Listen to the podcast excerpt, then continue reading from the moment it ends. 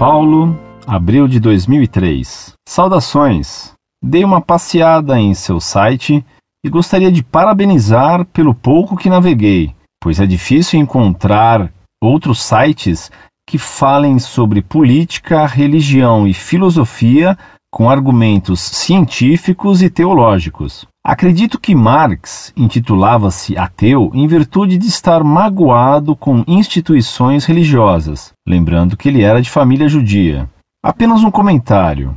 O comunismo, assim como o anarquismo, prega o fim do Estado e não que este esteja à frente dos meios de produção. Sobre o marxismo, de fato, é materialista ao ponto de negar o espírito. Porém, você concorda comigo que argumentos cristãos nesta corrente, mesmo sem ser proposital?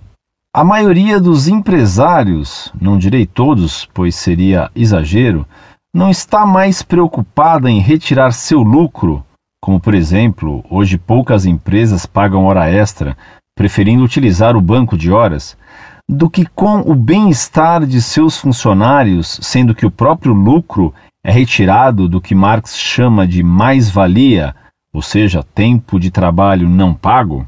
Anteriormente, a Santa Sé aceitava a teologia da libertação como algo santo, sendo excomungada no final da Guerra Fria, dando espaço para a RCC. Havia interesse político por parte da Igreja? A RCC atualmente não exerce uma função de alienação, usando a terminologia do próprio Marx, do povo, estando totalmente voltado para o lado espiritual e ignorando o lado material? Gostaria de obter informações ou alguma referência bibliográfica sobre a época e o país de origem da RCC. Antes de terminar a missiva, gostaria de informar que não sou marxista.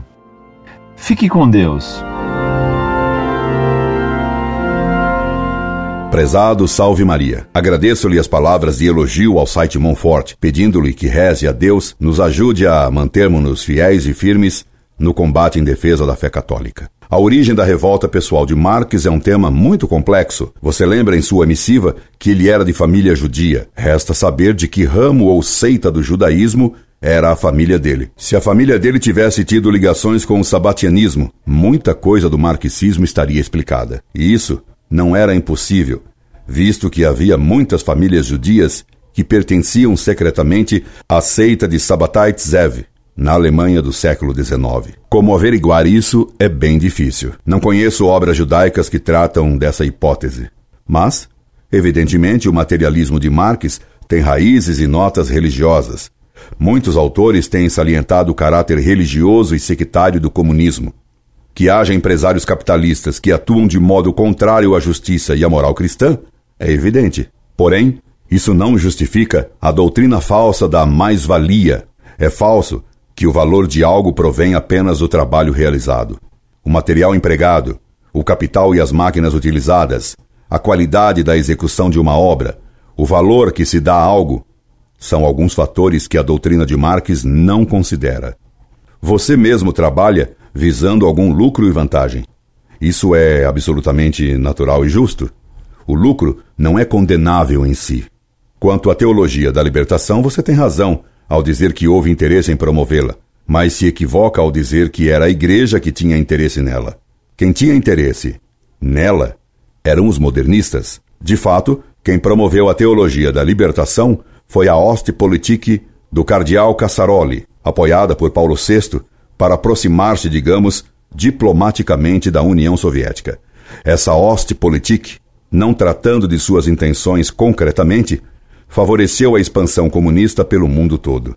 A teologia da libertação foi uma tentativa política de justificar a aproximação da Igreja ao comunismo, enquanto os partidos que ela suscitou foram braços políticos dessa teologia marxista. Caindo o muro da vergonha, caíram o bolchevismo, a União Soviética e seu império, que desmoronou como um castelo de cartas. Foi o desmoronamento mais espetacular da história.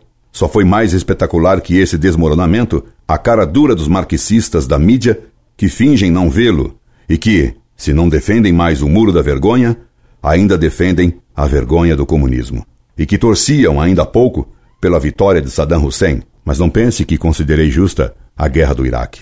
Veja ainda você como os defensores dos chamados direitos humanos, como por exemplo Frei Beto, Dom Arnes, o professor Bicudo, se calaram e não disseram sequer uma palavra de protesto contra as execuções sumárias que Fidel Castro praticou há pouco contra três coitados que tentavam fugir do paraíso cubano. Esses defensores dos direitos humanos, que são tão pauradores contra qualquer violência praticada contra os marxistas, se calam quando a violência e a pena de morte é aplicada contra os anticomunistas. Isso prova que eles não são contra a pena de morte ou contra a violência. Eles são pró-comunistas. A teologia da libertação, que Frei Boff definiu como marxismo na teologia, era racionalista como o marxismo. Fracassada essa corrente teológica, se passou a apoiar a RCC, que é antirracional, pois coloca a emoção, o fideísmo irracionalista como mola difusora de sua doutrina.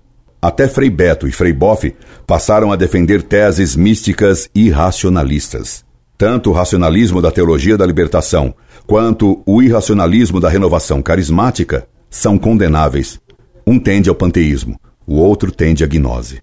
Tenho publicado no site Monfort cartas nas quais exponho a origem do movimento carismático, cujas raízes mais longínquas estão nas seitas anabatistas do século XVI, em Jacob Boehme, no movimento pietista luterano, no movimento ecumênico condenado pelo padre Bos, na Alemanha do século XVIII, no romantismo alemão do revival americano. Depois do Concílio Vaticano II, foi o modernista cardeal Suenes que promoveu o movimento carismático protestante entre os católicos com os trágicos resultados que tivemos. Agora, graças a Deus, o Papa João Paulo II, na encíclica que acaba de publicar, Eclésia de Eucaristia, proibiu muitas atividades típicas do carismatismo nas missas. Veremos como reagirão os carismáticos de todos os naipes. Quanto aos livros que tratam do tema RCC, você poderá encontrar referências a eles nas cartas nas quais critiquei o movimento carismático. Escreva-me quando tiver alguma dúvida.